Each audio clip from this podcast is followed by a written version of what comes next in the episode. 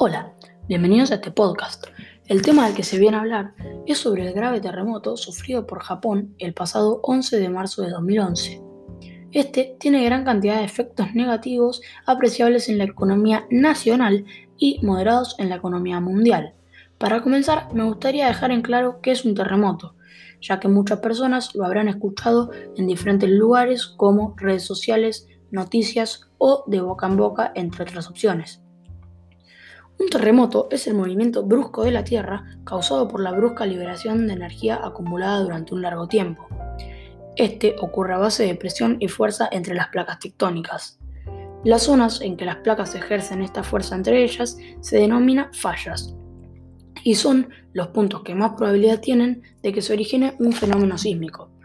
Solo el 10% de los terremotos ocurren alejados de estos límites de las placas. Bueno, ahora que todos tenemos más o menos la misma idea sobre qué es un terremoto, voy a explicarles un poco más en profundidad qué fue lo que pasó. Lo sucedido fue un terremoto de magnitud 9 en la escala de Richter. Esta es la forma de medir cuál es la cantidad de fuerza de los movimientos del sismo. Este terremoto es considerado el peor desde que empezaron los registros de terremotos en Japón hace 140 años. Ocurrió con epicentro en el mar a 72 kilómetros al este del extremo de la región nororiental de Tohoku.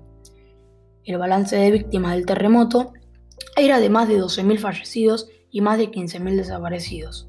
A esas cifras, enormes para un país desarrollado, hay que sumar otras no menos importantes, 165.000 personas viviendo en refugios y 260 hogares sin aguas corriente. Además, 170.000 viviendas sin electricidad y 70.000 personas evacuadas del perímetro de 20 kilómetros alrededor de la central de Fukushima. A todo esto, ¿cómo fueron los efectos en la economía de Japón? Japón estaba recuperándose antes de la tragedia de los efectos de la crisis financiera internacional recientemente, que provocó en 2009 una caída del PBI del 6,3%, la mayor entre los países desarrollados.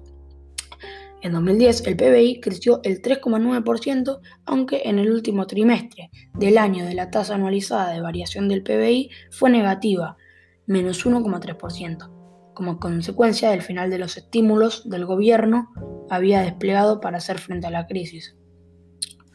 Como conclusión a todo esto, el terremoto de Tohoku de marzo de 2011 ha tenido enorme coste en vidas humanas pese al alto nivel de desarrollo de Japón y a su elevado grado de preparación ante los sismos. En términos económicos, se ha tratado de la catástrofe natural más costosa de la historia, por delante de los terremotos de Northridge en 1994 y de Kobe en 1995. Ahora pasaré a leerles un artículo de la BBC sobre dicho terremoto.